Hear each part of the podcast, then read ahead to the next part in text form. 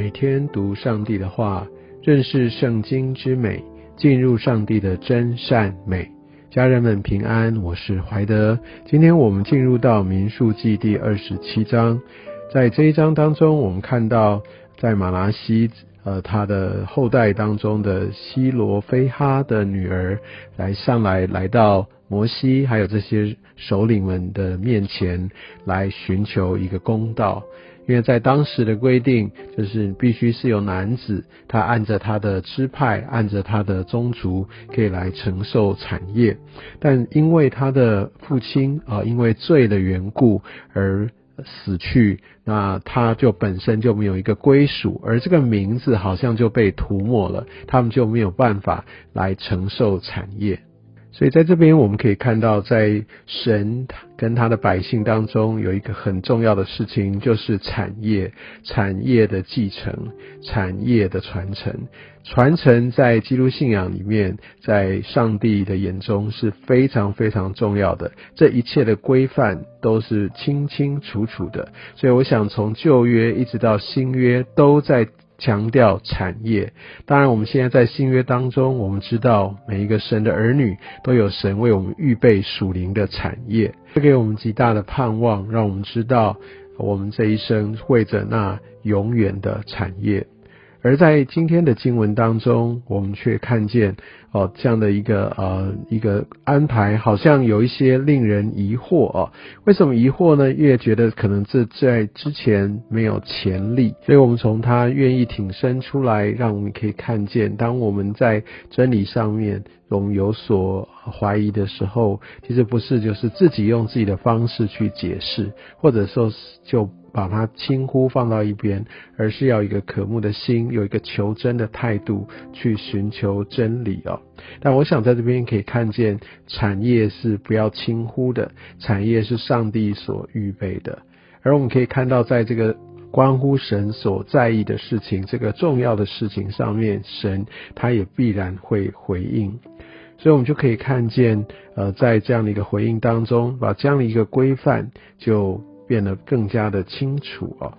那我们可以看到，在这整个的一个寻求里面，我们也知道，我们需要来寻求，不只是那个产业，更是我们在神面前，我们的名字啊是被存留的，不被涂抹，不被去除。而且呢，我们知道，在那个西罗非哈的女儿，她其实是凭着信心在求。不要忘记了，这个是以色列人他们在进入迦南地之前，他所做的这样的一个寻求。他们还没有得着产业哦，还没有分到地。但我们可以看到，他用信心的眼睛，他盼望，他知道会有这样的产业，所以他就来做这样的诉求。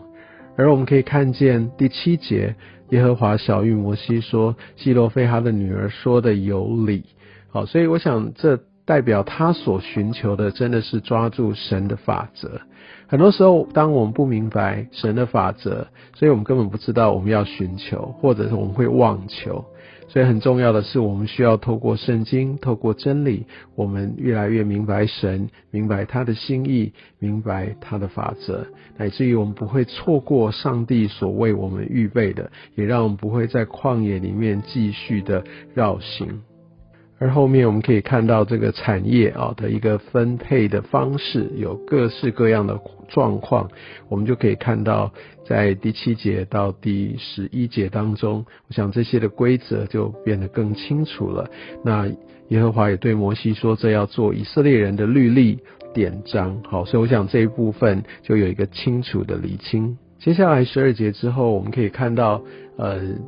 摩西他就要来。来把他的这样的一个职分要传承下来，因为耶和华对摩西就说，告诉他接下来会发生的事情，也要让他离开这个世界。那也再次提醒他这个原因，因为这个时候，呃，在当时，摩西亚伦他们违背了耶和华的心意。还记得那个时候，摩西在发怒的时候，他用杖击打了磐石。耶和华神是要他吩咐磐石出水，但是摩西非常的生气，然后他在百姓面前发怒，责备他们，然后用杖击打磐石。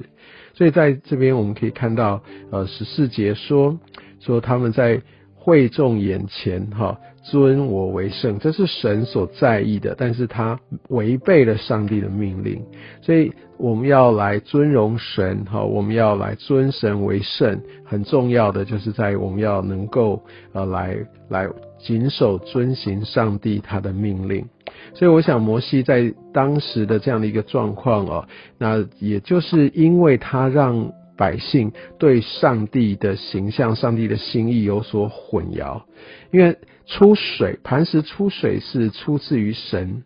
但是如果我们再回去看那段经文，神并没有发怒，也没有要摩西他去仗打磐石，那是摩西自己血气里面、肉体上面的怒气哦。我们当然可以理解，摩西有很大的一个。呃，这样的一个挫折感使然，不管是这各样的原因，但是他没有完全按照上帝的吩咐，所以百姓可能会误以为上帝对百姓是发怒的。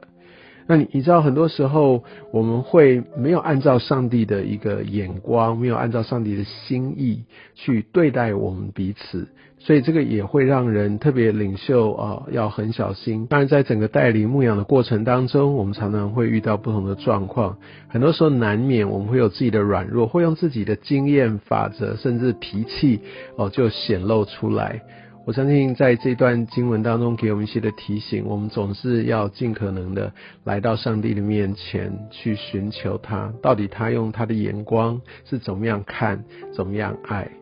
那当我想这段经文哦，特别是指摩西针对那个状况，我们不要因此患得患失。但是我想这个让我们看见神的心意，我们要特别来寻求神他的心意，不要用我们自己的方式想要去操控、想要去影响、想要去左右。不要忘记了，这一切都需要来。是上帝亲自来个动工，生命的改变，好，这个人心的一个变化，好，还有这些真的属灵光景的一个形成环境，都不是我们自己能够做的，这是上帝的工作，所以我们千万不要逾矩。好，所以我想在这段经文也给我们这样的提醒。而我们也可以看到，在后面这个传承，一个在位者长久以来的领袖，他也需要知道，他要把他的权柄、他的尊荣要交出来。上帝会有新的领袖啊，到一个传承的一个阶段。我相信领袖当他季节到了，他就需要坦然的要交出来，或者是陪伴有一段培育接班的这样的一个养成，不要恋战。因为我们每一个人都在上帝不同的计划季节当中，我们要扮演好自己的职分。所以，我想在今天的经文当中，让我们可以看见守住上帝的法则是非常非常重要的。也愿上帝用他的真理持续来带领你我，也让我们进入我们丰盛的产业当中。愿上帝祝福你。